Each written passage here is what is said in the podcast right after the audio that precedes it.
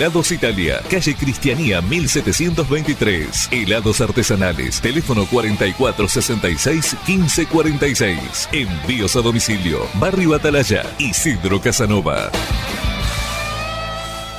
www.cadenaceneice.com Quiero presentar al invitado de esta noche, al homenajeado, no al invitado, porque hoy lo que hacemos en Biografía Geneise es realmente un homenaje a aquellos que han pasado por Boca y que sin duda alguien que se lo merece es el invitado de esta noche. Recontra campeón con Boca y con otros clubes, pero nosotros nos vamos a centrar en Boca y estoy hablando de Francisco Pancho Sá. Bienvenido a Conectados eh, por Boca, Pancho. Es un gusto tenerte con nosotros.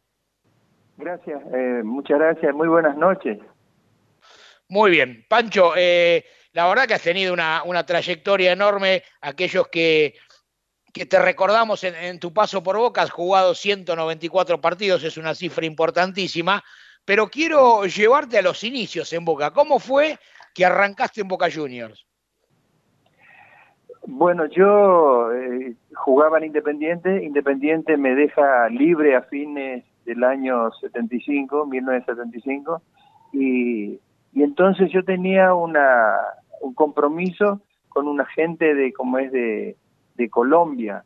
Eh, yo había firmado contrato, digamos, por supuesto, no un contrato este, registrado ya, sino un, un precontrato, digamos, con la gente de Independiente Medellín de Colombia, y prácticamente ya me iba y estábamos en una en una comida, un asado, despidiéndonos y esa y en ese lugar me, llamaron por teléfono y me dijeron que, que Juan Carlos Lorenzo quería hablar conmigo, que era el director técnico, se había hecho cargo de Boca. Entonces me llama a la noche a mi casa y me dice, mire, ya tiene que ir mañana a hablar con don Alberto J. Armando y bueno, me dio la dirección y ahí fui me fui, tuve una, una entrevista con él, no llegamos a un acuerdo y me dijo, mire, esa, este, la propuesta es esta. La verdad que había mucha diferencia con, con lo que me habían ofrecido afuera, pero me dijo él, esta tarde lo espero y usted decida. Por supuesto, fui a la tarde y llegamos a un acuerdo y así me vinculé a Boca. bien, Francisco, ¿cómo anda? Marcelo González. Eh, lo saluda, un gusto poder tenerlo eh, aquí en el programa. Llega en eh, principios de 1976, entonces junto con la llegada a Boca, lo, lo cual causó una especie de revolución y que sería tan importante para la historia del club, del Toto Lorenzo, Hugo Gatti, la vuelta de, Rubén Suñé. Bueno, el equipo que después terminaría ganando un montón de cosas importantes. Pero ese 76, ustedes arrancan con todo, se quedan con Metropolitano y Nacional. Sí, sí. Bueno, yo en mi, en, mi carrera en Boca me costó mucho eh, conseguir el, puesto, porque cuando empezó el campeonato me lesioné y no me podía recuperar. Pero gracias a Dios después me, me recuperé y ganamos y el torneo metropolitano y también el nacional. Y, y, y, de, ese, de ese equipo, ¿no es cierto? Que tenía tantos nombres importantes y relevantes para, para la historia de Boca, que es lo, primero que recuerda, digamos, de los primeros momentos, cuando fue el laburo de ganarse una posición como titular. Que, que, cuando uno llega a un club, a veces tiene la suerte de caer derecho, digamos, y, y, encontrar el puesto. A mí en realidad me costó, pero no porque porque no, no estaba rindiendo, sino estaba rindiendo los partidos amistosos que jugamos pero me empezó a molestar en el pie, justo en la planta del pie tenía un problema, un problema, y, y bueno, hizo eclosión en un, en un partido que, que jugué a los cinco minutos contra Huracán y me lesioné. A partir de ahí estuve bastante tiempo, no me podía recuperar, me dolía, me dolía, hasta que me recuperé, jugué un partido, este, la verdad medio, medio casi por obligación, porque eh, Boca se había clasificado para empezar un, como es una serie de, de 12 partidos. Entonces yo jugué un partido con un equipo más o menos menor, digamos, con suplentes, pero se ve que tuvo una buena actuación y Juan Carlos me puso, Juan Carlos Lorenzo me puso en un partido, y en un partido importante, importante contra mi ex club, acá en la cancha de River jugamos contra Independiente y le ganamos 2 a 1. Sí, señor, contra Independiente. Pancho ya, múltiple campeón de Copas Libertadores con, eh, con el Rojo de Vallaneda, cuatro. Después viene a Boca a ganar las primeras dos. Pero antes de llegar a, los títulos internacionales, yo quiero profundizar bien en el 76 y por sobre todo las cosas lo que al hincha de Boca le queda para siempre en la memoria, ¿no es cierto? Esa, esa final contra River eh, en cancha de Racing. Y, saber cómo la vivió eh, Francisco Pancho Sá y, fundamentalmente eh, el recuerdo de, los días previos, de los momentos previos a ese superclásico que fue el primero verdadera final final entre los dos. Bueno, es la única final que se jugó de campeonato, digamos, de campeonato nacional, es la única que se jugó entre River y Boca. Bueno, nosotros, por supuesto, vivir, vivir un, clásico, eh, la previa de clásico es, este, es eh, bastante, eh, no, no, dramática, pero sí es este, con, con ansias. uno a veces este, quizás no, no, no, no está tranquilo, pero está mentalizado y mentalizándose para jugar ese partido. Bueno, ocurrieron una serie de hechos, Juan Carlos era un, un hombre que, que escuchaba la radio y que se estaba atento a las noticias que se, que se decían, digamos, del otro lado, porque no es como hoy, hoy eh, las noticias vuelan y hay muchos medios de comunicación, entonces no había tanto. Entonces él estaba ahí con, con la radio escuchando y también este, averiguando y mandaba gente a que, a que lo vea River y nos preparamos bien. Y hubo, y hubo una cosa que la contaron mil veces, pero pero sí eh, yo creo que, que fue importante para nosotros. Nosotros sabíamos, eh, y el árbitro le había dicho a y al capitán de, de como es de River, que no era necesario que, que como que, que él ordene para, para como es para, para jugarla rápida la pelota. El Chapa Suñé no era un encargado de tirar los tiros libres, pero sí Juan Carlos Lorenzo le dijo y puntualizó esto, de que River demoraba mucho en formar la barrera, el que esté cerca de la pelota que le pegue y bueno, le pegó magistralmente, la pelota entró en un ángulo, fue la explosión de la cancha, el recuerdo de cómo es el festejo de los hinchas de Boca fue impresionante. Eh, después de haber ganado cuatro copas con Independiente, pero teniendo enfrente este partido, que era una, una final de Boca River, indudablemente el partido más importante que puede tener eh, el país, esa emoción de haber ganado esa final, ¿iguala o supera las copas ganadas por con Independiente? Yo digo que son emociones diferentes, ¿vio? Eh, con Independiente también hemos conseguido cosas hermosas, importantes, y como es, y, de repente con Boca, porque hay partidos, ¿vio? De, repente, qué sé yo, yo tengo un partido que jugué con Independiente contra, contra River, en cancha de River, este, y porque en el año 71 hubo un problema de la huelga, que sé yo, estuvimos como un mes y pico sin jugar, y, River es mío como que lideraba el, como es el, eh, digamos, de jugar en los partidos y jugaba con los, con los, con los juveniles. Y bueno, y se había posicionado bien, ganaron, y le ganamos un partido acá increíble, eh, como es en la cancha de River, ganamos, perdíamos y después le ganamos con un gol, es justamente el hombre que lideraba el, como es el, la huelga y todo eso que era el Pato Pastoriza. Bueno, ese partido fue un partido emblemático para mí y también este fue un partido inolvidable, el que jugamos, que le ganamos a River, cómo festejaba la gente, cómo venía ahí por Avenida Mitre, me acuerdo, que era eh, eh, festejando, pero impresionante la gente que había, porque no sé, yo no creo que, que hubiera un partido eh, que, que, que, hubo tanta gente en la cancha de Racing, debe ser uno de los dos o tres partidos que estuvo en la máxima, pues estaba gente afuera, quedó es una locura fue. Y bueno, y, para mí particularmente haber culminado un año que yo estuve a préstamo en Boca, culminado un año de esa manera fue, la verdad, es no, eh, eh, no sé, algo que no se puede explicar, digamos, con palabras, porque las emociones a veces no se pueden explicar. Eh, Pancho, más allá de la alegría lógica, ¿no? De haberle ganado una final, pero haciendo una comparativa con lo que pasó ah, hace poco tiempo, eh, ¿cree que Boca no le dio la relevancia que merecía eh, ese triunfo? Porque, a ver, la cuenta es sencilla. Boca ganó la única final que habían sostenido entre Boca y River en el año 76. Pasaron más de 40 años para que haya una final eh, de envergadura, eh, que, fue la de 2018.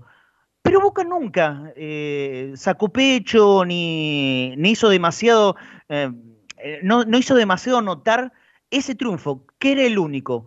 ¿Cree que la gente, los dirigentes de en aquel momento y también los que vinieron después no tuvieron, la, tal vez, no sé cómo decirlo, la inteligencia, podría decirse, de hacer notar y sentir eso sobre la diferencia que hubo, porque ustedes fueron partícipes de un triunfo verdaderamente histórico, pero que en definitiva con el tiempo pasó a ser casi como uno más. Y hoy el hincha de River, por ejemplo, con lo que ganaron en Madrid, lo ponen en el nivel más alto de la historia, como algo inigualable. Y Boca ya lo había hecho hacía 42 años. Y bueno, sí, la, la, la verdad es difícil, es difícil explicar. Cada uno, cada uno cuenta a su manera. Pero yo le digo una cosa, que Boca, el partido que jugó contra River, este la final de la... En el último minuto en, cancha de Boca, una pelota que Teve le metió a, Benedetto y la, la verdad que le pegó en la pierna, tapó bien, y después, y como ese en la cancha de, River que se suspendió y que fue toda una situación, y después en Madrid Boca tuvo en, eh, ahí de empatar, pega un tiro en el palo y de rebote creo que le gana el partido. Pero de todas maneras, yo creo que el hincha de Boca y el jugador de Boca siempre se mentaliza para ganar cualquier partido cuando juega contra River. Sí, sí, sí. Estoy mirando la, formación justamente de, ese día. Obviamente el loco Gatti al arco, Tarantini, Pernía, eh, Suñé, Mouso, Mastrangelo, Beglio, Taberna, Rivolsi y Feldman, es, como lo tengo anotado acá. Pero ustedes hacían una gran dupla junto con eh, Roberto, Mouso, claro, con Roberto Mouso. ¿Qué, es lo que le puede decir de, la característica de Roberto para quienes no lo vieron, para que no vieron, quienes no vieron esa dupla? Y, por supuesto, la mención para el jugador que más veces jugó con la camiseta de Boca, que es Roberto. Bueno, yo tengo una, una, una muy buena una muy buena relación con Roberto, somos muy amigos, pero si tengo algo que destacar es la disciplina. Roberto era muy disciplinado, digamos, para cuando jugaba, de repente tenía que marcar a un hombre y lo anulaba completamente, literalmente así lo anulaba. Entonces, este, un hombre que se preparaba bien, eh, Roberto era un fanático un poco de, del entrenamiento, porque siempre que como que tenía una tendencia a, como a subir de peso, no era gordo, siempre él se cuidaba en el gilaje, Juan Carlos también Lorenzo lo hacía cuidar, él trabajaba bien, era un tipo muy disciplinado, como digo, marcaba bien de arriba, de abajo, te presionaba bien, o sea que, que, y aparte era obediente, nos entendíamos, por ejemplo, yo salía y él me cubría la espalda, o yo siempre estaba ahí a la espalda de él, entonces era un jugador que, que, ha rendido mucho y fue muy querido por el hincha de Boca. El hincha de Boca amaba a, como a, Roberto, siendo un defensor. Y no era un tipo violento, ¿eh? tenía recursos él para, para jugar y para, para demostrar su, su, su, calidad de jugador. Y tal es así como dicen ustedes que, que no es casualidad que haya jugado tantos partidos, digamos, porque ha tenido condiciones para hacerlo. Yo creo que Roberto, no sé, pero jugó como 500 partidos, me parece, en la primera Boca. Y ese es el máximo, es el máximo partícipe con, la camiseta de Boca. Sí, logradoras de los más grandes. Oficiales 426. Roberto. Sí, Roberto. Una locura, ¿no? No, no, no, aparte es un monstruo. Eh, creo que Boca, Boca institución ahí eh, está con una deuda. Con Roberto Mouso y la tiene que saldar eh, cuanto antes. Cuánto, un, reconocimiento grande, en serio, eh, para, Roberto Mouso. Pero eh, ahora seguimos con, eh, con Pancho Sá, que es con quien estamos haciendo las biografías ceneices de este sábado aquí en Conectados por Boca, y le doy el paso a mi compañero, el Pela Fusaro. Francisco, un gusto saludarlo. Mi nombre es Eduardo Fusaro. Yo tuve el lujo de verlo jugar. fue la primera defensa que yo vi en cancha de Boca, fue Perniasa, Mouso y Tarantini. Yo, este, como historiador y investigando, tuve acceso a la charla que tuvo el Chapa Suñé eh, con el árbitro y Roberto Perfumo, capitán de River, en el ah, año 76, en donde se dice que Perfumo sobró un poco la situación, diciendo que Boca iba a sacar muchas veces del medio. ¿Usted recuerda algo que le haya dicho el, el Chapa Suñé de esa charla antes del partido? No, no, no. bueno, yo creo que, lo único que, que, le puedo decir de que él vino a dar un pequeño informe que antes de hacer el sorteo y que había hablado con el árbitro, pero no, no, no, no hablamos de ninguna ninguna cosa que haya sucedido, además de, de como es de, de que, por ejemplo, algunos te amenazan, hoy te vamos a meter tres o te vamos a hacer cuatro. Bueno, son cosas que se dicen, pero no, nada en particular. Yo no recuerdo nada, nada más que eso, que nos informó lo que había hablado con el árbitro. Muy bien, Pancho, después de esa final con River, se viene otro torneo importantísimo para Boca, que fue la primer Copa Libertadores. Eh, ni más ni menos, eh, una, una, una copa que Boca hacía rato que la quería ganar, eh, justamente el Puma Armando la tenía dentro de los objetivos y la terminan ganando en aquella final con, con Cruzeiro. ¿Qué recuerda de esa copa? Bueno, yo creo que es cierto lo que, lo que usted dice de que, que Boca fue un animador de la Copa Libertadora de América. Quizás fue el que más importancia le dio a la Copa desde que se inició. No digo que los otros no, pero era un entusiasta y no la podía conseguir, no la podía conseguir. Y bueno, nosotros eh, es como que no es que nos juramentamos, pero sabíamos que era un gran desafío, teníamos un buen equipo, habíamos este, terminado el año eh, jugando la final de esa final que estábamos hablando recién contra River, conseguimos un bicampeonato, o sea que estábamos, digamos, con el ánimo muy eh, por alto y, creíamos que, podíamos ser una, una gran una gran Copa Libertadores.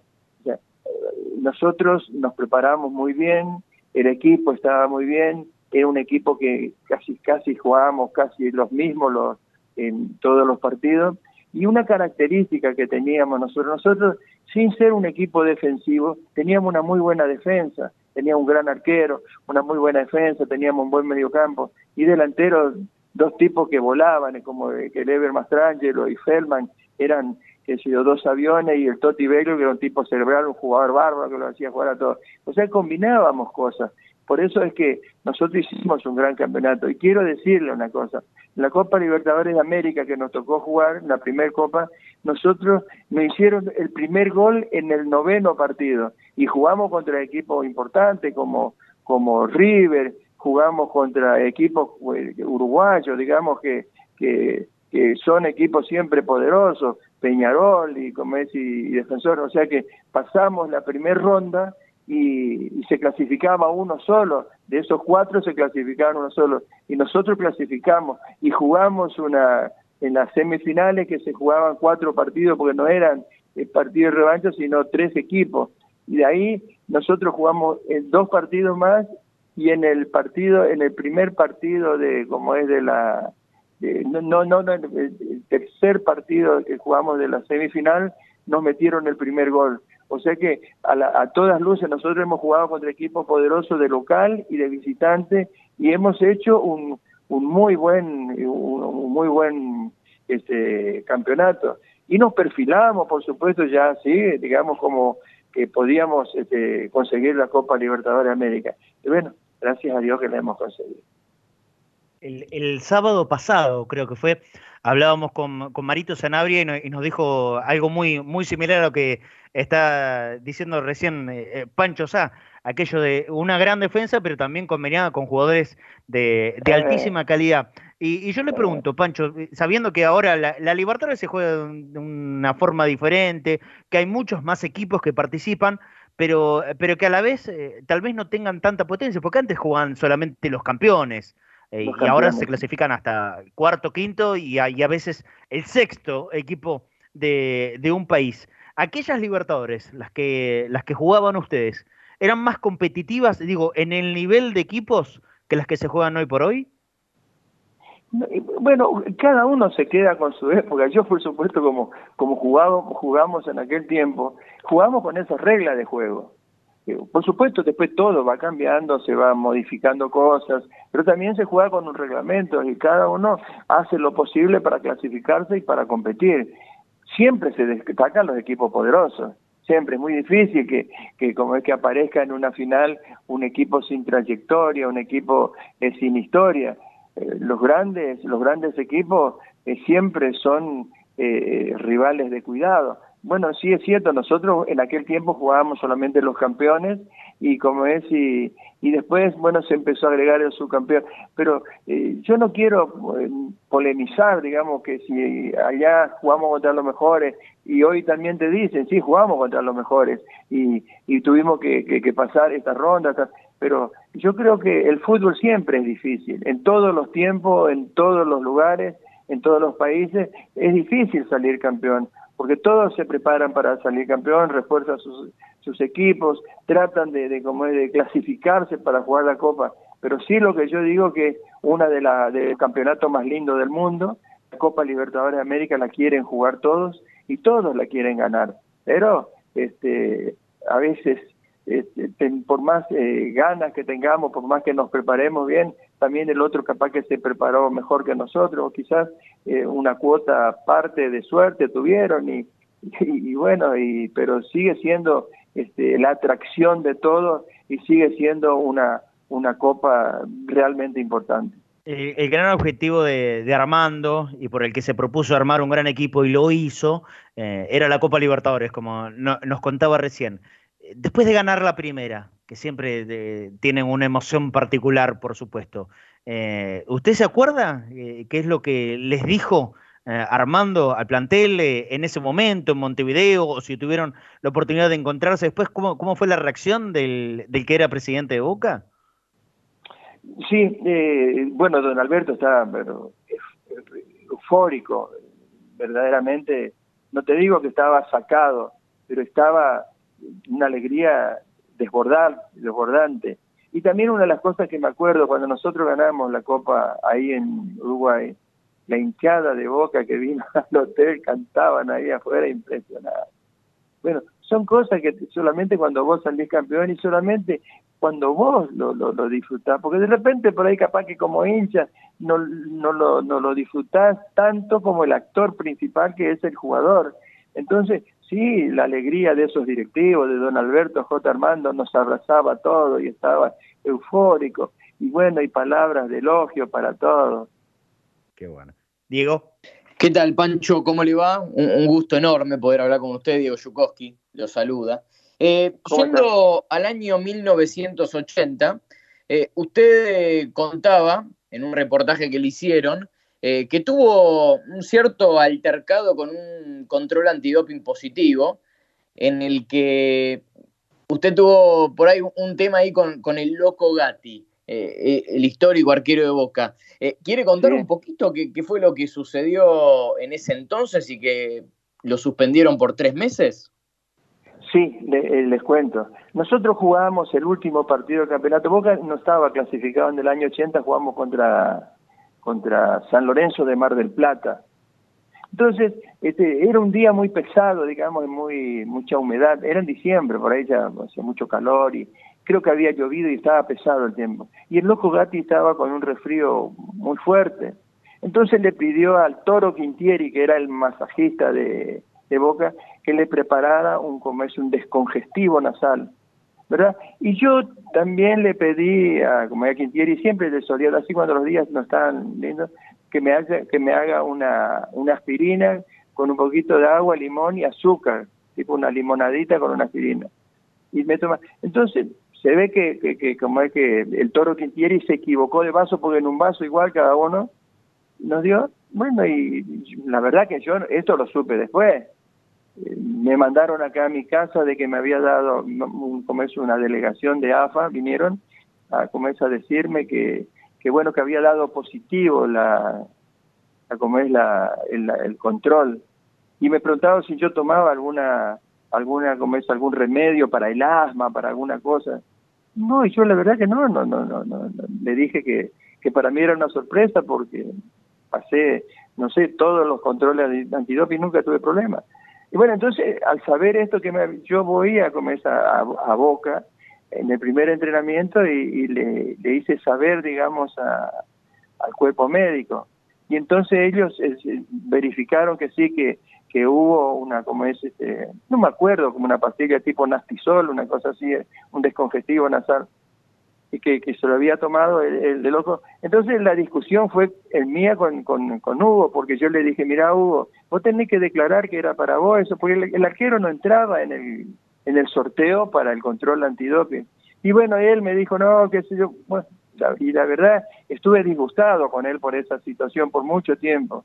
Pero, pero después él declaró públicamente que por un error, digo, por una equivocación, perdí un amigo. La verdad es que no había perdido un amigo, porque para mí fue amigo siempre, fuimos este, compañeros y, y, hemos conseguido cosas increíbles.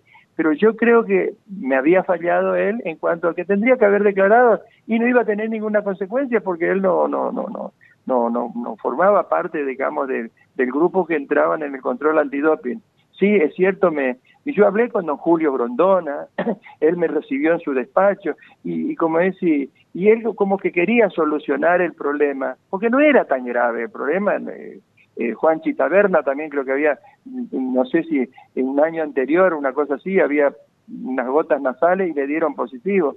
Como hoy de repente veía algunos de los muchachos toman alguna medicación que no tiene nada que ver con el doping y le da positivo. Bueno, eso me pasó a mí y me sancionaron con tres meses de, de suspensión que fue en el año que vino Maradona. O sea, yo en el año 80, fin de año, digamos, me pasó esto y no pude jugar los primeros partidos de, y ya después prácticamente fue el, el último año de mi, de mi carrera deportiva. Jugué algunos partidos en ese campeonato que, que, ganó Boca con Maradona. Pero esta es la realidad, esta es la verdad de lo que a mí me, sucedió. A veces muchos tienen vergüenza o qué sé yo, algunos me, creen que yo tengo, la verdad yo con la conciencia tranquila porque no fue nada más que un malentendido, digamos, en cuanto a una equivocación de que el, masajista nuestro se equivocó de base y, me tocó a mí y tan justo que, como es que me toca la, el, control.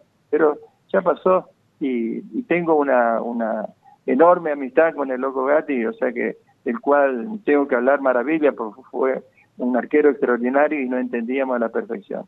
Seguramente, seguramente, Pancho. Eh, con respecto a, obviamente, el arribo de Maradona a Boca, eh, a vos te tocó estar eh, con dos grandes exponentes del fútbol argentino, ¿no? Por un lado, bueno, en tu época en el rojo, en Independiente, con, con Bocini, y por el otro lado, justamente con Diego Armando Maradona. Vos que estuviste en aquella llegada de Diego, en esos años en Boca, eh, ¿cómo fue vivirlo desde adentro? ¿Cómo fue esa, esa llegada de, Maradona que, venía como el astro ya del fútbol argentino y que se sabía que iba para, para ser el mejor de, todos los tiempos, ¿no? Y sí, la verdad que, la verdad para mí fue una, una, un hermoso desafío, digamos. Yo tenía una cierta relación, pues soy amigo de, de cómo es del cuñado de Diego, fuimos eh, amigos allá de Goya, por de mi pueblo, y como es, y, lo conocía, no lo conocía tanto, pero sí, la expectativa que creó, eh, como es, este, la actuación de Diego fue extraordinaria. La gente quedaba en la calle y un jugador espectacular, un jugador excepcional, digamos que, que él ha tenido quizás en boca en ese momento quizás fue el momento más brillante de su carrera, porque las cosas que hacía eran asombraba, asombraba todos los días en entrenamiento y en los partidos y ha sido, ha tenido un campeonato extraordinario. Pancho, ese episodio de, del doping fue lo que condicionó eh, no, no poder haber seguido siendo titular justamente en ese equipo de Maradona y de alguna manera perder el puesto con un, un incipiente Ruggeri que ya asomaba en la primera? sí, en realidad yo creo que a veces la ausencia de un jugador, en, como es en, en, un equipo, y cuando el equipo cuando el equipo se afirma y gana es difícil volver. Y yo ya estaba ya en, casi en el en el final de mi carrera, digamos, ese fue el, ese año fue final.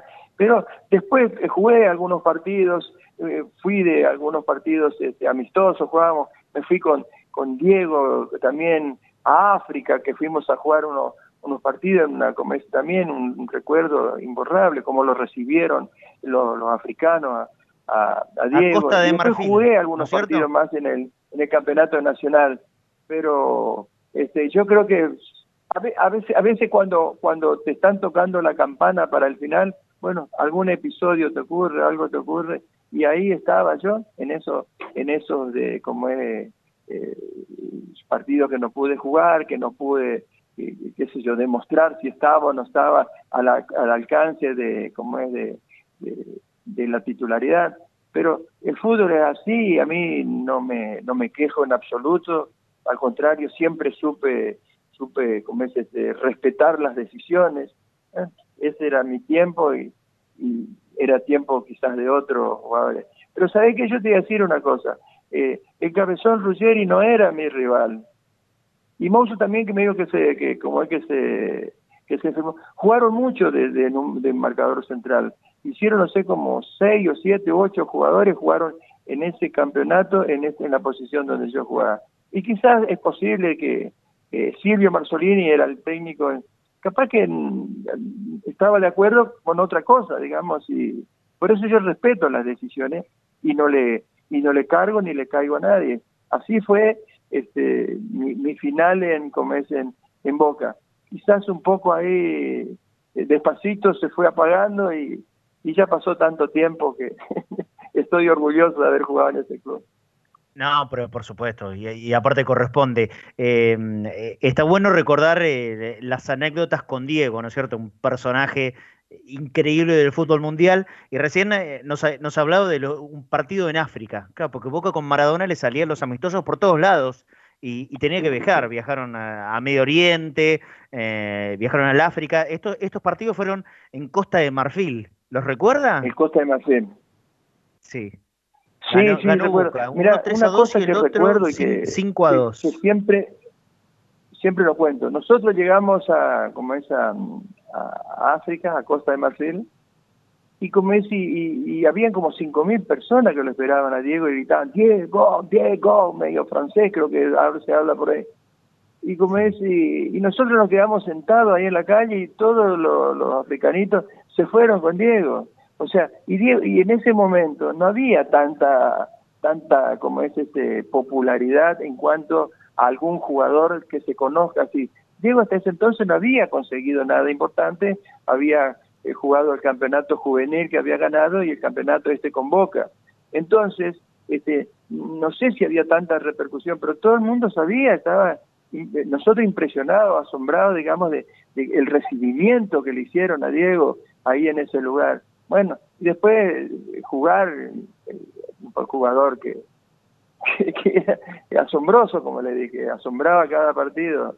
Sí, seguro. Yo lo quiero, lo quiero volver a llevar a Copa Libertadores a Pancho, porque más allá de que, que, como decíamos hace un rato, es el más ganador de la historia, eh, decía que eran difíciles jugarlas y ganarlas, pero Boca, después de la del 77, que fue su primera, termina ganando también la del 78, también con, con él en el equipo, con, con el Toto Lorenzo. Em, se creían invencibles en esa época porque ganaban absolutamente todo, Pancho.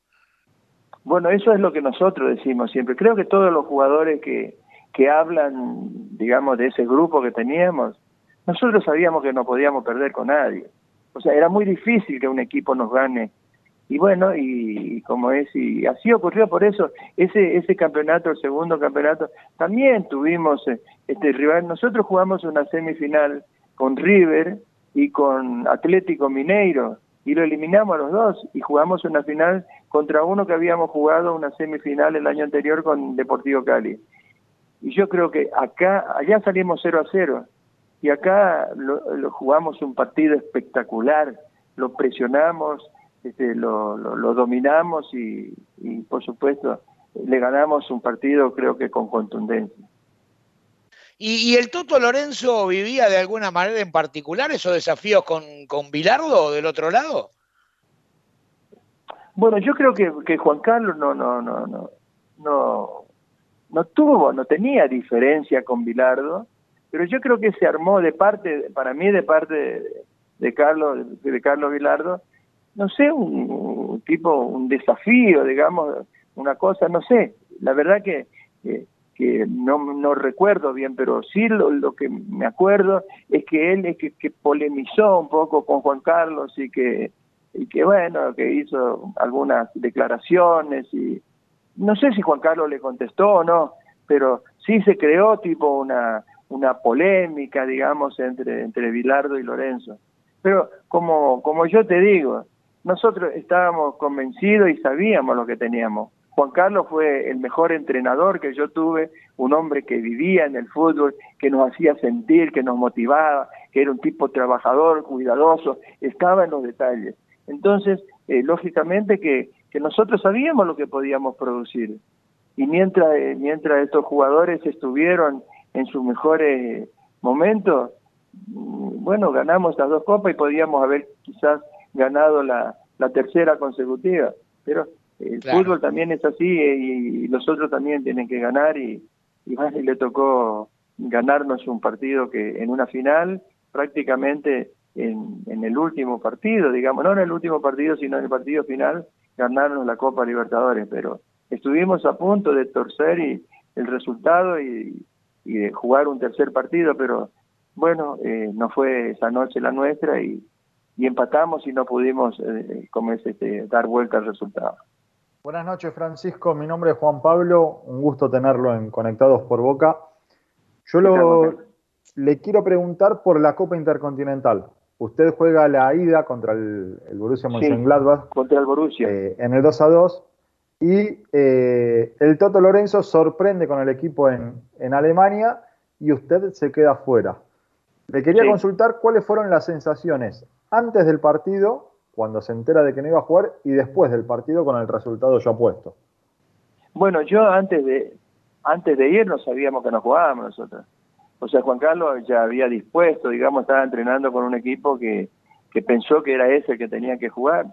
Y, el jugador quiere jugar, yo quería jugar, por supuesto, pero estaba con una pequeña molestia, porque también la última noche de entrenamiento me hizo una pregunta, ¿cómo estás, Pancho? Porque él me quería mucho. Juan Carlos este, siempre eh, como eh, hizo algunas declaraciones así, y siempre fue un hombre que, que estaba muy conforme con mi rendimiento.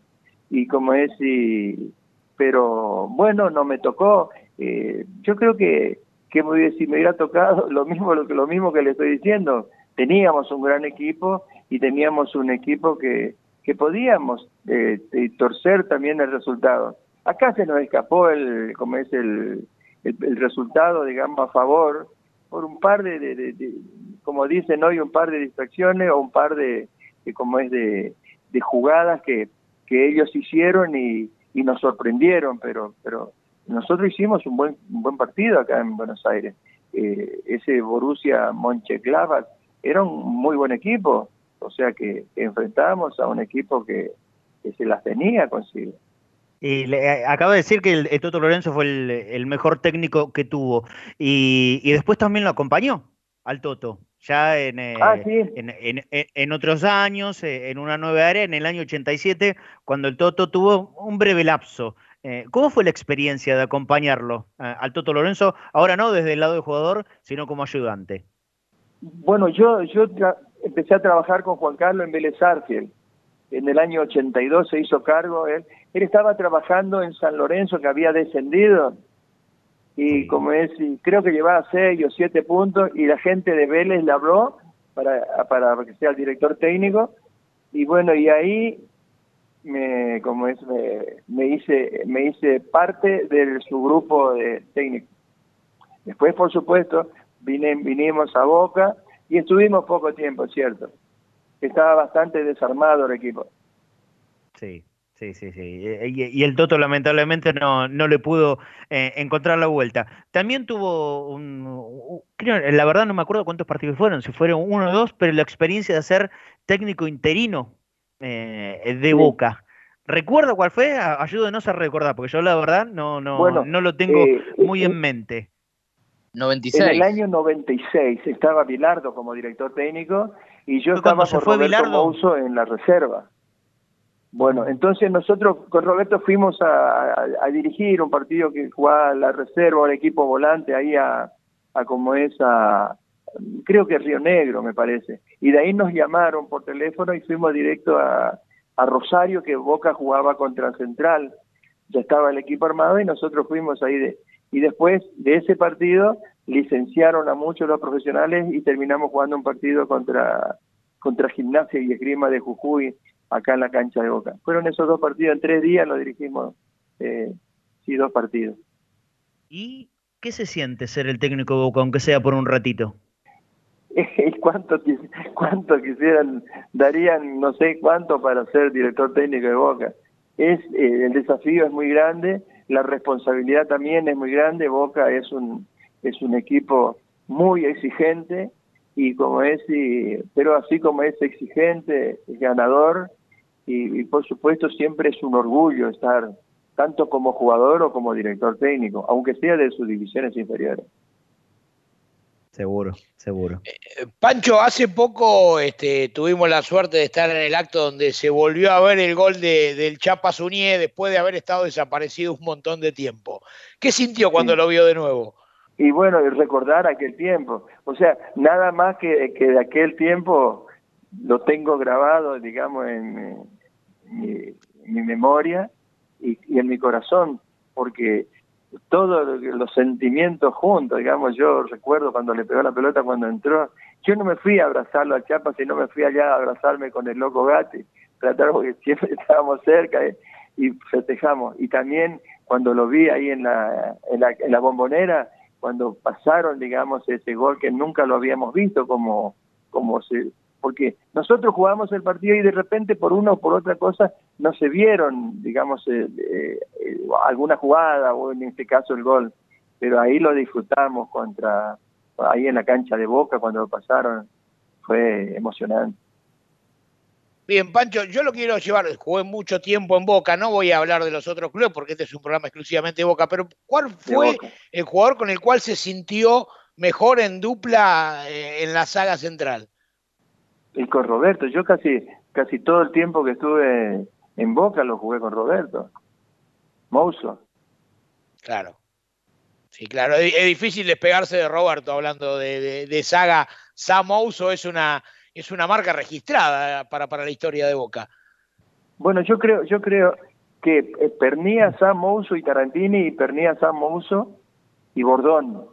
Digamos que siempre jugamos juntos, ese, eh, no sé, por supuesto, por lesión o por suspensión o por algo, de repente no jugamos. Pero yo jugué 76, 77, 78, 79, con Roberto jugamos ahí. Después, en el 80, Robert eh, me parece que lo habían operado y que no estaba muy bien, no se recuperó, jugó poco. Y también había venido Capurro, a veces solía jugar con Miguelito Bordón. Y en el 80 debuta el Cabezón Ruggeri, pero hasta ese entonces, digamos, hasta ese entonces eh, éramos los dos los titulares que jugábamos siempre. Muy bien, yo quiero contarle a, Pancho que ya hay casi 6.700 conectados escuchando esta entrevista y además nos están llegando mensajes eh, a, la línea de oyentes y voy a leer algún un par de mensajitos. Dice, un crack y un señor Francisco Pedro Manuel Pancho Sá, un tiempista, dice el amigo Curly de Olivos. Ricardo Roy, buenas noches. Pancho Sá, qué caudillo y de gran humildad. Ganó seis Copas Libertadores. Gran figura del Boca de el Toto Lorenzo, sin duda, y de eso estábamos hablando justamente. ¿Qué se siente ser el más ganador de la Copa Libertadores? Porque casi está a la altura de Independiente, que es el club que ha ganado este, más Copa Libertadores, tiene siete. Usted tiene seis en total una locura. Eh, ¿Qué, siente cada vez que le recuerdan que es el hombre más ganador de la Copa Libertadores? Si se quiere, la Copa más emblemática de América. Es lo que yo decía hoy. Yo me siento orgulloso. Eh, la verdad, eh, cada que cada que siempre me preguntan o que me dicen que soy el más ganador, por supuesto que estoy orgulloso y me pongo muy contento, soy muy feliz. Y quiero decirte más, estuve a punto de conseguir la séptima porque nosotros el partido en la final que jugamos contra Olimpia de, Olimpia, claro, sí, claro. Eh, yo no jugué el primer partido que perdimos en como es en Paraguay porque me habían expulsado en el último minuto contra Independiente. La verdad que el árbitro se equivocó y me privó de jugar ese partido allá en como en, o sea que tengo seis copas y media, seis copas y un subcampeonato. Pero imagínate que si estaré orgulloso, jugué siete copas y gané seis. O sea, que fui, como es, este, tremendamente, no sé si suertudo o no, positivo, tuve ahí la, la como es la, la sensación de que, bueno, con Independiente me pasaba lo mismo y con Boca también. Es como que eh, lo que te dije a, través de toda la, la, charla, que nosotros nos sentíamos que no podíamos perder con nadie. Los conocíamos a todos y todos nos conocían a nosotros, pero teníamos un equipo impresionante, teníamos goleadores, teníamos defensores, en mitad de la cancha, que hombres que sabían jugar muy bien. Pero en esa copa es como que algunos nos faltaron porque se lesionaron y, no recuerdo bien, pero pero eh, la perdimos ahí nomás, hubiese sido la tercera con Boca y la séptima para mí. Pero con seis estoy Bueno, con uno, aunque sea, si hubiese ganado, hubiese estado contento lo mismo. ¿Sabe cuántos jugadores quisieran ganar una nomás si usted tiene seis? La verdad que, se ha dado ah. un lujo hermosísimo, hermosísimo. Eh, a ver, dale, dale. Le hago una consulta. Usted decía que jugó siete Libertadores. Sí. ¿Cuál es la cancha más difícil donde le costó jugar de visitante? Y tuvimos canchas difíciles. Yo creo que... y eran otras épocas también, ¿no? Porque había cosas que no se... No, no, no salían a, la luz, porque era, era una competición muy, muy escabrosa la Copa Libertadores en aquella época. Ahora las cámaras registran todo y por ahí no, igual termina pasando lo que pasó con Boca llegando a River, ¿no? Pero digo, en esa época había un montón de matices este, que, que ilustraban la Copa Libertadores. Yo creo que el lugar donde más difícil, por lo menos, fue para nosotros fue Cali, en Colombia. O sea, fueron uh, momentos difíciles, fue brava la hinchada, era toda una, situación difícil que nos, que nos tocó jugar. Pero jugar en Uruguay no es fácil, jugar en Brasil tampoco no es fácil. Pero yo creo que si tengo que elegir, la más difícil de todas fue la de la de la, con Bilardo cuando jugamos en como es allá en Colombia. Y también un partido tengo que reconocer que no me tocó jugar a mí, pero lo vi y fue bravo, fue contra Olimpia, ahí en, como es en, Asunción. Pela. Eh, Pancho, eh, usted habló de, la Copa del 79. Yo este, recuerdo el partido allá en Paraguay, usted no jugó. Y el partido en cancha de boca, a los dos minutos se echan a Suñé. Y Suñé en ese momento, no me va a dejar mentir, era un jugador fundamental. O sea que nos perdimos de Pancho Sá en la ida y nos perdimos de Suñé en la vuelta. Aclarado esto, le quiero preguntar a Pancho Sá, eh, ¿cómo, eh, hablando siempre de Boca, cuál fue el jugador que usted haya visto que en la saga central más se pareció a Pancho Sá? la verdad que no sé.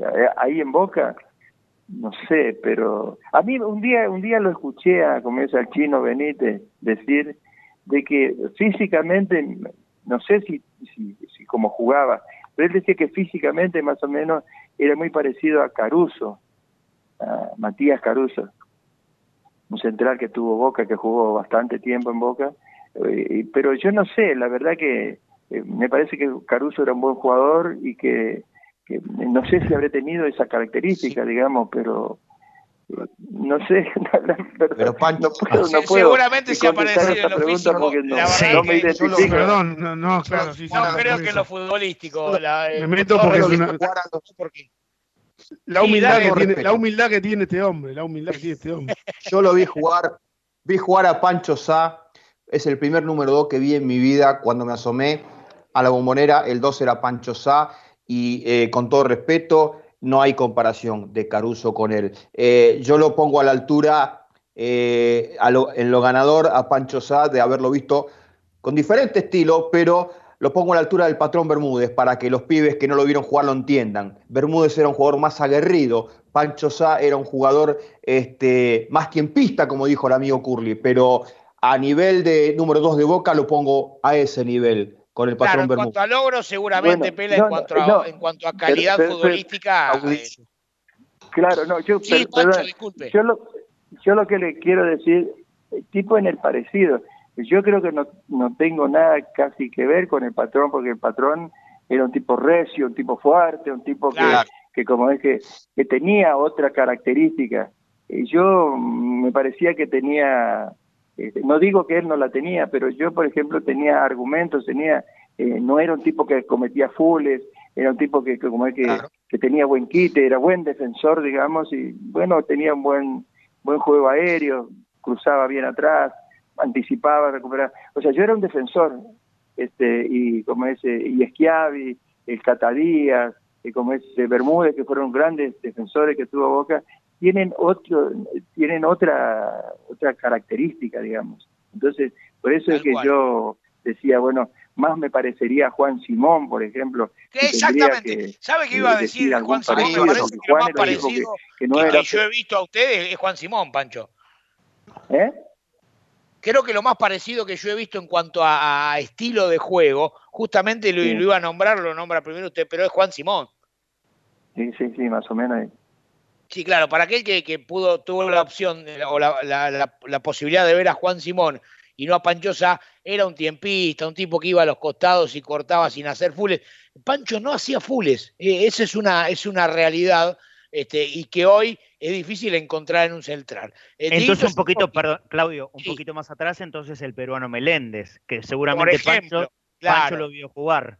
Eh, eh, ¿Meléndez sí puede ser una característica parecida a la suya, Pancho? Pues yo le digo, le cuento una cosa, un detalle que, que nunca lo dije, pero se lo digo ahora. Yo jugué 200 partidos en Boca, más o menos, un poquito más, un poquito menos ahí. Este, nunca hice un penal. Y yo era defensor central, o sea que el área era mega mía, andaba por ahí. Y con Independiente tampoco. Solamente una vez me cobraron un penal para, para Independiente que fue fuera del área. Ducatelli me lo cobró, qué sé yo, porque estaba como a 50 metros y, y lo corté a un tipo a 5 metros fuera del área y me cobró penal. Yo no hacía penales, o sea, era un tipo que tenía recursos, eso es lo que te quiero decir, ¿viste? O sea, no era un debilucho, no era, no, tenía, era mañero para jugar, era un tipo que, que sabía meter bien el cuerpo, los brazos, sabía dominarlo al, rival, pero, pero, o sea, yo sabía, sabía que, que el foul, digamos, que podía ser peligroso, no lo hacía. Entonces, eh, lo manejaba con inteligencia dentro del área. Entonces, eso creo que marca, marca una característica del jugador, ¿verdad? Y yo, bueno, si, si tengo que, decir, bueno, esto, en esto creo que, que, andaba bien y es una cosa, una característica destacable en mí, era un, hombre que dentro del área era eh, tenía con la tirada al córner, la que yo la punteaba, se la sacaba como podía, pero nunca me tiré a cortarlo, nunca me tiré a reventar un tipo para, qué sé yo, en la última jugada. Eh, siempre fui dominando la jugada, siempre supe posicionarme bien, o sea, tenía eh, buena visión de juego, tenía, qué sé yo, una característica diferente a esto que estuvimos hablando. Y sí más parecido quizás a, Juan. Yo iba bien para los dos lados, o sea, para la derecha, para la izquierda cruzaba bien. Y como te digo con Roberto, por ejemplo, nosotros nos entendíamos de memoria, achicábamos bien, presionábamos bien. Roberto iba a comenzar a cabecear y yo lo, lo como es, lo, respaldaba de ahí atrás o salía yo y se cruzaba. O sea, el jugador se, se, se, se complementa con jugadores que, que están en, como es, en, en, la, en la misma idea, digamos, de neutralizar al jugador. Lorenzo tenía una cosa que decía, decía él que el defensor, el defensor no sabe lo que va a hacer el, el delantero, tiene que adivinar lo que va a hacer. Y bueno, uno de tanto jugar ahí atrás, medianamente conoce para dónde puede salir, para dónde puede venir. Pero no hemos comido cada peludo también por ahí porque hubieron delanteros muy buenos, muy buenos jugadores que, que nos hicieron raspar la cola contra el piso. ¿Y quién fue el, el, delantero eh, que más le complicó? Y todos los delanteros son peligrosos, son rápidos y son peligrosos. Ahí no se le puede dar una cachito de, ventaja. A mí, de los que me tocó jugar, de los que me tocó jugar, Roque Abayay, por ejemplo, era un tipo difícil porque era, por ahí no la tocaba y era rapidísimo. Morete, por ejemplo, también era peligroso, Puma Morete. Digamos, de los delanteros peligrosos, que no es que, que, que te iban a gambetear, que te, como es que te iban a... Pero eran astutos, digamos, estaban ahí, te anticipaban en una jugada, aunque siempre me fue bien contra ellos pero eran peligrosísimos. Pancho, eh, llevándolo nuevamente a su etapa como entrenador en Boca, eh, que usted recién hablaba de, aquel interinato cuando se fue Bilardo, eh, y también que fue entrenador de reserva, y, previamente usted había sido entrenador de Argentinos Juniors un, tiempo, también, en el cual seguramente pudo ver la transición del jugador más preponderante de la historia de Boca Juniors, como es Juan Román Riquelme. Y usted lo tuvo eh, en aquellos primeros tiempos, esos primeros pasos que, el 10 empezó a, de alguna forma, a mostrar su juego.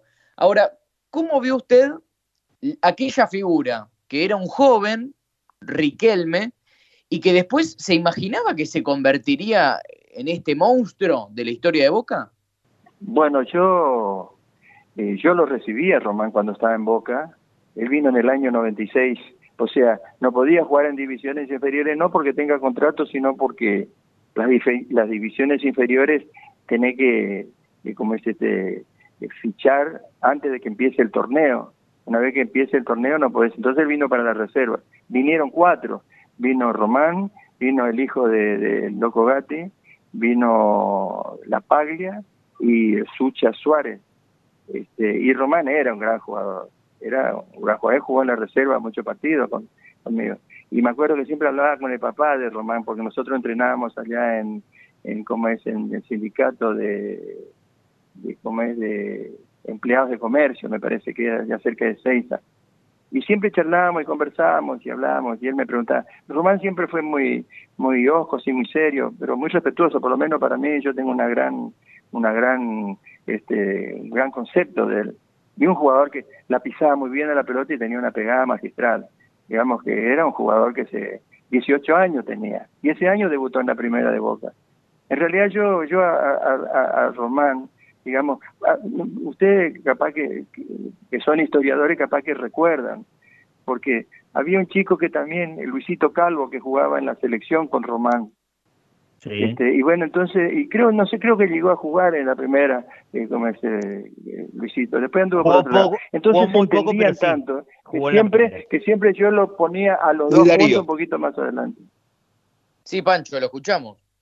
Bueno, eh, por eso digo ya, lo, lo conocía y como ese yo me imaginaba que, que tenía, cuando decía una parte tenía, lo que tenía Román es, es, muy buen físico, metía bien los brazos, o sea, era un tipo que no era el, que terminó jugando, Román fue un monstruo, el hombre más amado quizás de la historia de Boca, eh, pero bueno, tuve, tuve como ese, la, la felicidad de, de haberlo tenido en un equipo de reserva y que jamás me dijo una mala palabra, un mal, una mala contestación.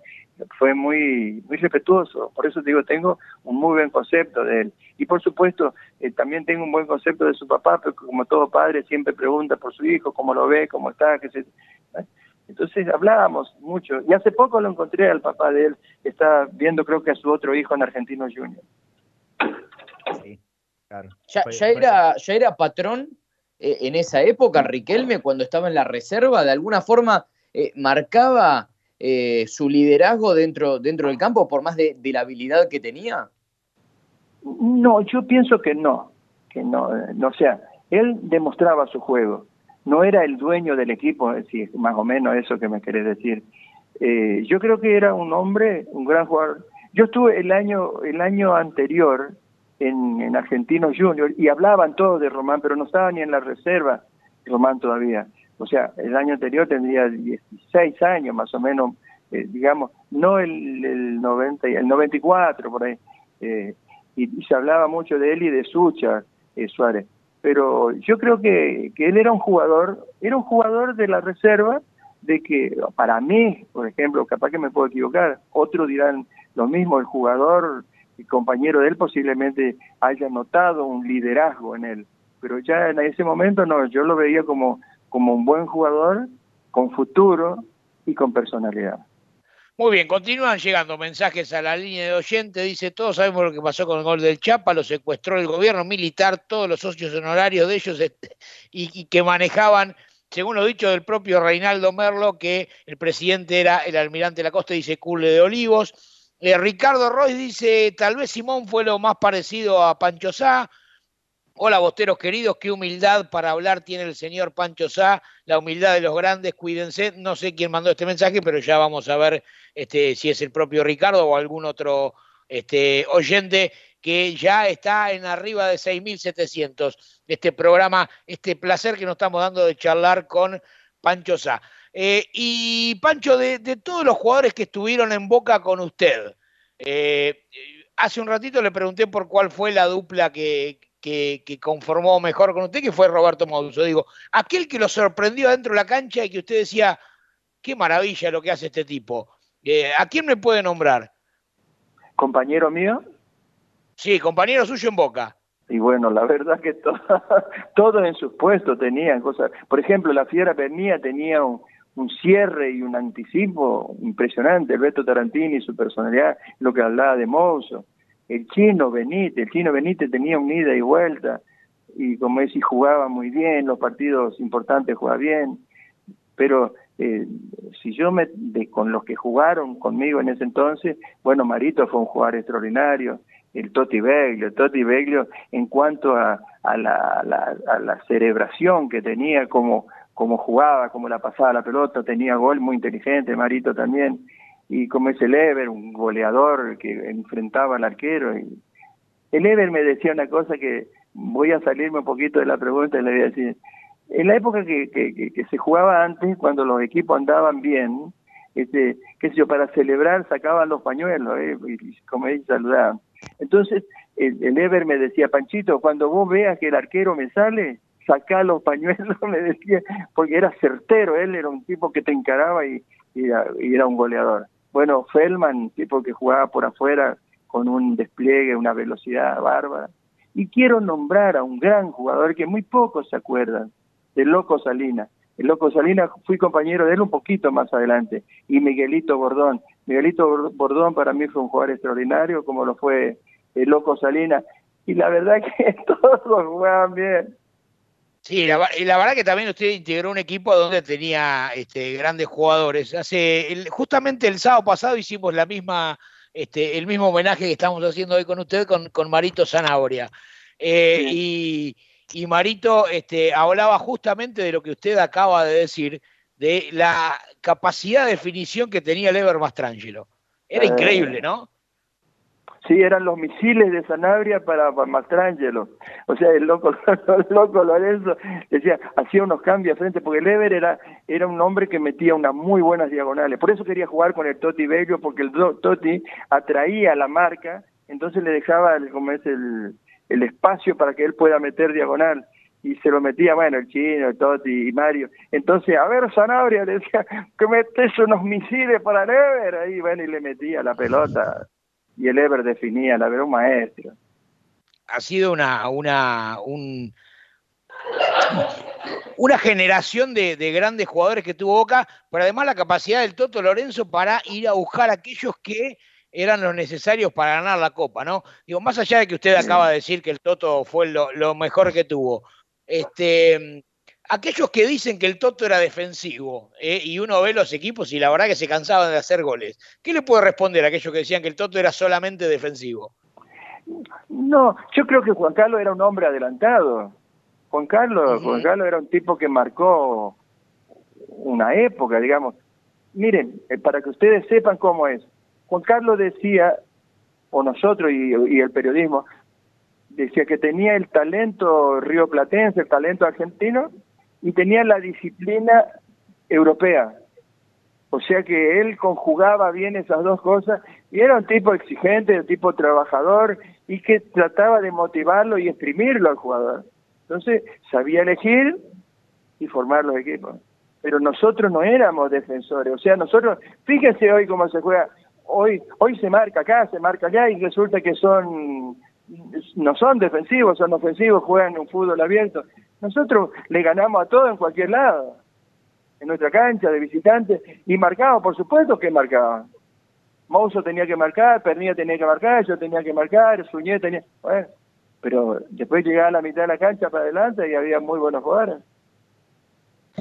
Pancho, eh, llevándolo un poco a lo que es las inferiores en Boca, imagino que usted habiendo sido entrenador, habiendo estado muchos años en la institución también, eh, habrá visto cómo, ¿Me escucha? Sí, sí. Ah, perfecto, perfecto. habrá visto seguramente cómo, se manejan eh, las inferiores del club. Y hoy por hoy vemos un plantel de primera división en la que hay cuatro marcadores centrales y ninguno fue formado en las inferiores de Boca. Eh, es una cuestión, o sea, neta de, que Boca es importador de jugadores o, por ahí a Boca le cuesta en la formación de defensores eh, centrales. La verdad, no sé, no sé responderle, no sé cómo trabaja Boca en las divisiones inferiores, pero eh, no se crea que en todos los tiempos eh, jugaron muchos jugadores de divisiones inferiores. Yo creo que, jugaron algunos cuando el equipo más o menos estaba bien firme, y pero los que salieron de, las divisiones inferiores es como que tuvieron un plus porque siempre fueron bien vendidos.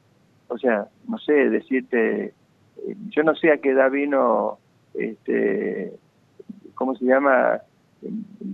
Eh, el cabezón Ruggeri vino a los 18 años, un poquito antes, y Burdizo también jugó jovencito, centrales. Samuel yo no sé si, si jugó en divisiones inferiores o no en Boca, pero fueron muy bien vendidos después.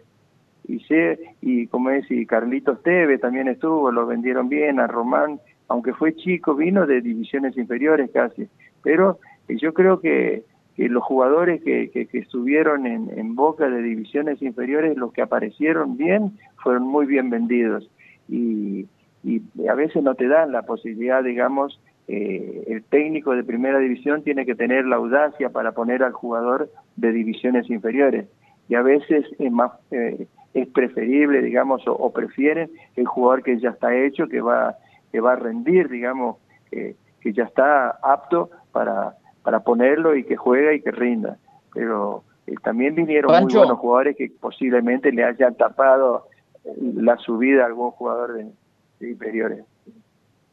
Ahora, con esto que usted está diciendo, por ejemplo, eh, no sé si recuerda, pero hace poquito Boca vendió eh, a un jugador salido de inferiores, como el caso de Leonardo Valerdi, eh, y que lo vendió en, una en un monto muy importante de, dinero. Eh, y justamente, usted, ante un chico que, por ejemplo, fue vendido con cinco partidos en primera nada más, ¿usted le recomendaría a, un jugador de divisiones inferiores que eh, de alguna forma se vaya tan rápido, que, que, piense tan rápidamente en llenar sus bolsillos, sin meternos en la economía privada de cada uno, ¿no? Pero ¿le recomendaría primero tener un gran paso por boca para después eh, seguir mejorando por ahí en Europa? Mire, es difícil, es difícil responderle a esto. Eh, los jugadores que aparecen y son jóvenes rápidamente van para Europa. Eh, como es, este, le pasa a Independiente, le pasa a Racing, a River, a Boca, a Estudiantes de La Plata, le pasa a todos, tienen un jugador que aparece y que asoma como un crack y lo llevan de muy jovencito, digamos. Eh, posiblemente en otro tiempo, en otro tiempo, eh, también más o menos que ocurría, no lo vendían, pero se, se como los jugadores permanecían más tiempo en la en los clubes y también se hacía difícil, eh, difícil de como es de, de, potenciarlo para que estén jugando en la primera o, para que duren mucho tiempo. Desde, desde que yo me acuerdo en el fútbol, no sé, hace 40, 50 años, decirle, eh, siempre con los jóvenes cuando se cuando se descollaban sus actuaciones, lo llevaban a jugar a, Europa, desde Sibori, Angelillo, Maschio, bueno, y, más para acá, Ernesto Brillo, eh, como es este, eh, y, y, así fueron fueron vendiendo. San Lorenzo, yo me acuerdo en la década del, del 70, tuvo lo vendió a Ayala y a Heredia, dos jovencitos que habían salido de las divisiones inferiores y lo habían vendido muy bien, o sea, no lo podían contener. Eh, y acá también pasa, en Independiente también, el Kun Agüero, por ejemplo, que estuvo jovencito y lo vendieron, no lo pueden contener, no pueden competir, digamos, con la con la época de, digamos, con la con la economía de, de como es de Europa y la nuestra. Y aparte de eso, uno nunca sabe y cree que, bueno, si tiene una muy buena oferta, esa oferta eh, tiene que hacerse efectiva porque, bueno, hay gastos y hay cosas que hacer, pero es un tema que no, no, no, me, no quisiera meter. Independiente tuvo un chico que jugó solamente un campeonato y salió campeón este, de la Sudamericana eh, en barcos y lo vendieron en casi 20 millones de dólares, o sea que a Estados Unidos, y era un jovencito de 18 años. Entonces, a veces, este Valerdi, este chico que jugó cinco partidos, no sé si podría seguir jugando en la primera de Boca o no, pero tuvo una muy buena oferta y bueno, y se fue. A él le hizo bien y no sé si a la institución también. A veces es difícil eh, mantener jugadores que uno nunca sabe si, si va a llegar a, a jugar mucho tiempo en la primera. Eh, Pancho, eh, nosotros, yo por ejemplo que pude disfrutar al maestro Lorenzo en todo su esplendor y disfrutar a ustedes de meternos por primera vez en la historia internacional del fútbol, eh, siendo una gran campaña indudablemente. Después repitió, gracias a, Dios, para todos nosotros hinchas de boca, el gran Carlos Bianchi. Eh, si bien hay, nosotros los hinchas decimos que tiene muchas similitudes, ¿qué opinión tiene usted de, Carlos Bianchi como director técnico? La verdad que yo no lo he visto trabajar nunca, pero los resultados fueron asombrosos. O sea, es indiscutible. Si trabajaba bien, si trabajaba, algo habrá tenido porque él mantuvo, eso fue muy bueno de, de, de Carlos y de Boca, de haber mantenido un plantel que le ha redituado muy buenos resultados, han conseguido títulos importantísimos.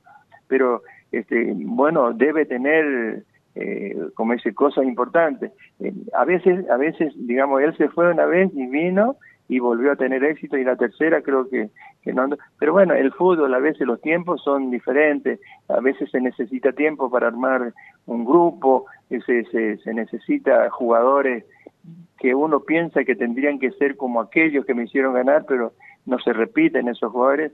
Y creo que, él ha hecho como es una campaña extraordinaria también el hincha de Boca siempre lo reconoce y está ahí digamos, en, la cima de todos los eh, directores técnicos que, que, estuvieron en Boca. Este, y aparte sí trabajé con, con el, profe que, que, como el que Carlos tenía, con Julio Santela. Julio estaba trabajando con Juan Carlos Lorenzo en Vélez, ¿se acuerda que le conté que, que ahí empecé a trabajar con Juan Carlos? Y bueno, y Julio Santela también era un, como es un extraordinario preparador físico, un tipo joven, un tipo que, que estaba comprometido con el trabajo. No digo que todos no se comprometan, pero como yo lo vi y como trabajaba, el deseo que tenía él fue importante. Creo que combinaron muy bien, digamos, un, un director técnico con un preparador físico. Y aparte de eso, si te puedo hacer una salvedad, le digo, los grandes directores técnicos que tuvieron grandes preparadores físicos, digamos cuando cuando al director técnico se le fuese buen preparador físico que se entendían en todo, no volvieron a repetir las campañas. Eh, hay, hay muchos casos, digamos, en, en, el fútbol que fueron así. Por ejemplo, a Lorenzo, cuando se le fue Castelli, no fue el mismo eh, como ese eh, entrenador. O sea, había una combinación extraordinaria. Y creo que Carlito Bianchi, cuando vino en su tercera gestión, no estuvo Santela al lado suyo. No que él sea, eh, eh, que, lo suplantó, que sea menos que Santela, no, porque seguramente hasta posiblemente podía ser mejor. Pero a veces uno se entiende, o también tiene suerte, o qué sé yo, vaya a saber qué combinación especial hay entre, entre digamos, ese cuerpo técnico que hacen que consigan cosas importantes. Muy bien, yo quiero pedirle al operador, porque vamos a ir cerrando la nota con Pancho, que ha sido muy amable con, con nosotros, eh, si tiene un audio para poner. A ver, Arielito, ¿tenemos el audio? Los muchachos de este cuadro son corazón, corazón y más corazón. Y en la cancha brindan al jugar emoción, emoción y más emoción. Es por eso que su hinchada alienta a jugar con gran frenesí y llevar al final nuestro rito triunfal. Otra vez es el Boca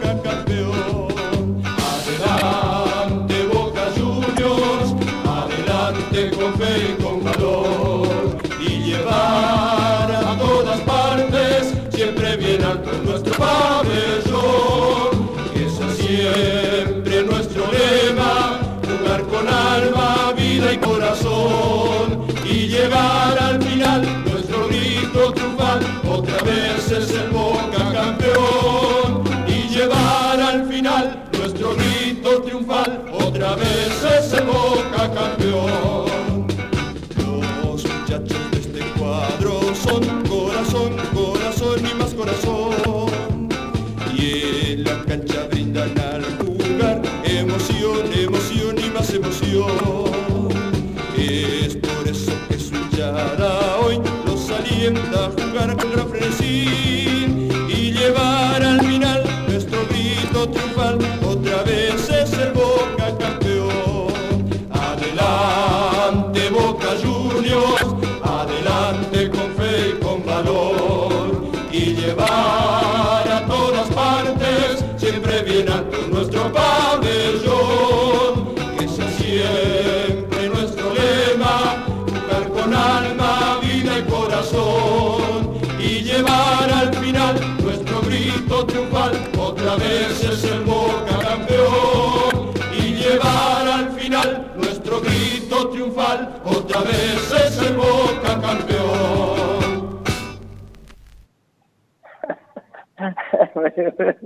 muy bueno.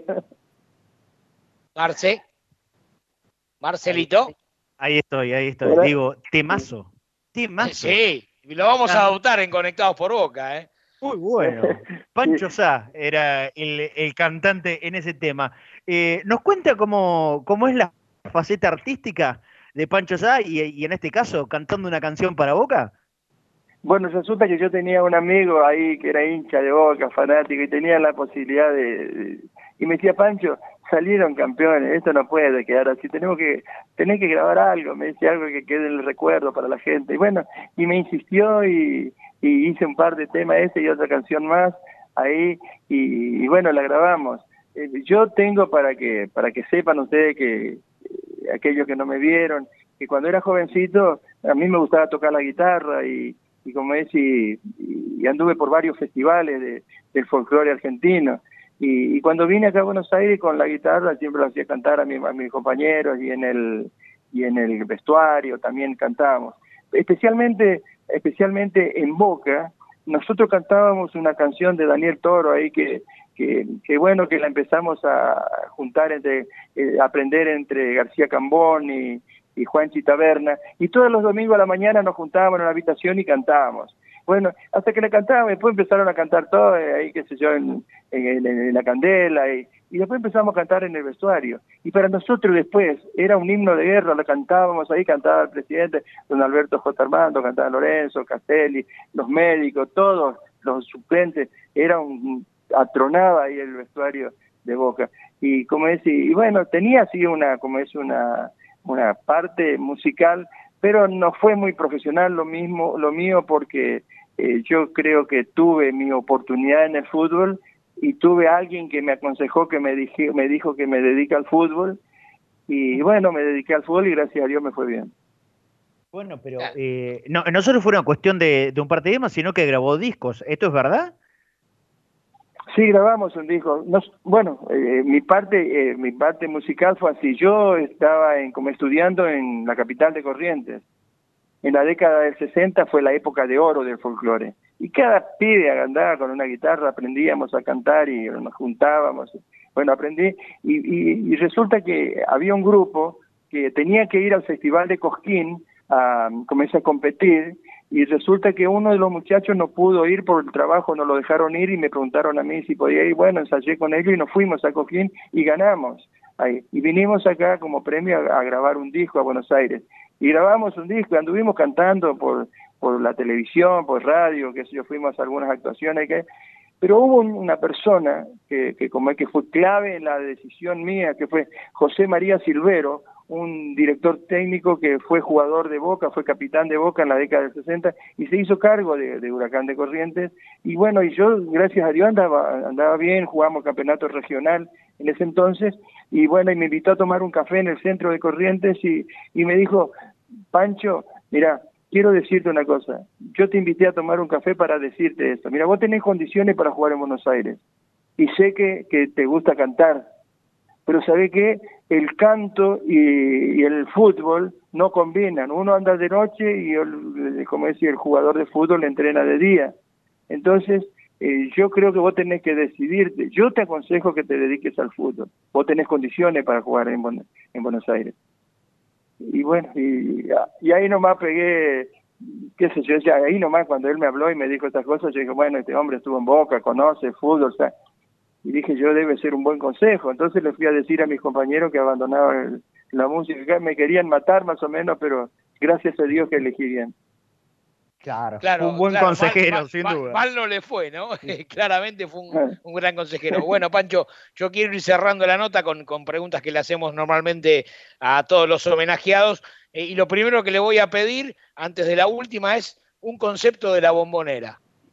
Y la bombonera, como dicen todos, ¿Cómo es que dicen que late? ¿Cómo es que así es como Exactamente. No tiembla, sino que late. Mire, yo creo que la bombonera debe ser una de las canchas más emblemáticas del mundo, supongo, porque todos quieren jugar en la cancha de Boca. Y le voy a contar, y le voy a contar una, como es una, no es una historia, sino eh, un, hecho que, que, que me sucedió cuando estaba jugando ahí en la cancha de Boca. Cuando nosotros jugamos la segunda Copa Libertadores de América que ganamos en el año 78, 78 eh, la hinchada la hinchada de Boca tocaba una esas bubucelas, esas cornetas que eran ensordecedoras. Cuando le hicimos el segundo gol, empezó a gritar eh, como si todo el estadio, el que nos salta y temblaba el piso, daba miedo que estar ahí adentro. Bueno, yo creo que creo que es con esto te grafico todo lo que significa jugar en, en la bombonera. Muy bien, y la última, Pancho, ahora sí, para despedirlo, promesa, eh, ¿qué significó Boca Juniors en la vida de Francisco Pancho Sá? Mucho, mucho, mucho. Eh, creo que, he pasado momentos muy felices en Boca, hemos conseguido cosas muy importantes. Eh, me siento orgulloso de haber vestido la camiseta de Boca. Soy hincha de Independiente, pasé lindos momentos allá, pero con, con Boca también pasé momentos hermoso, el hincha de Boca es incomparable, digamos, es muy efusivo, es muy, eh, como es, eh, demostrativo, es muy afectivo, y por supuesto eso yo me llevo de Boca, es de los grandes compañeros que tuve, de la hinchada, aquella que nos acompañó en todo tiempo, digamos, de los directivos que estaban muy cerca nuestros, se hicieron casi compañeros nuestros, eran amigos, eh, andaban con nosotros, y creo que, que bueno, que ese tiempo maravilloso que me tocó eh, estar en Boca lo llevo guardado en mi corazón. Así que, ¿qué puedo decir? Muy bien, Pancho. La verdad que ha sido un enorme placer que haya estado tanto tiempo conectados con nosotros. Cadena Geneise eh, ha hecho este programa que se llama Conectados por Boca para hacerle un poco más amena. Arrancó con la cuarentena y, vamos a cerrar cuando termine la cuarentena, pero la verdad que ha sido un enorme placer haberlo homenajeado, porque esta es la idea de, las biografías de los sábados, homenajear a aquellos eh, nombres grandes de la historia de Boca. Pancho, un placer haberlo tenido, le mando un abrazo enorme. Bueno, muchísimas gracias y si me permiten, yo también quiero saludarlos a todos ustedes que me dieron esta oportunidad, al hincha de Boca que yo sé que me ha demostrado su cariño, su afecto, a toda la institución porque sé que es una institución seria que trabajan, a todos los jugadores, a todos los que pasaron. Y bueno, y quiero puntualmente decir que creo que Dios ha sido bueno conmigo, que me ha dado eh, esta caricia en el corazón de poder haber jugado en esta institución y conseguir las cosas que conseguí y estoy orgulloso de haber pertenecido a un plantel ganador como el que tuvimos. Muchachos, les deseo lo mejor, felicidades a todos sus oyentes, a todos aquellos que están hablando y escribiendo y, y mandando mensajes, les agradezco a todos y a cada uno de ellos. Felicidades para todos y que pronto pase este mal tiempo que estamos viviendo. Le mando un abrazo y le mandamos de, todo el equipo de Conectados por Boca un abrazo enorme. Pancho, gracias por haber estado eh, en este sábado. Muy amable. Igualmente para mí fue una satisfacción. Felicidades, muchachos.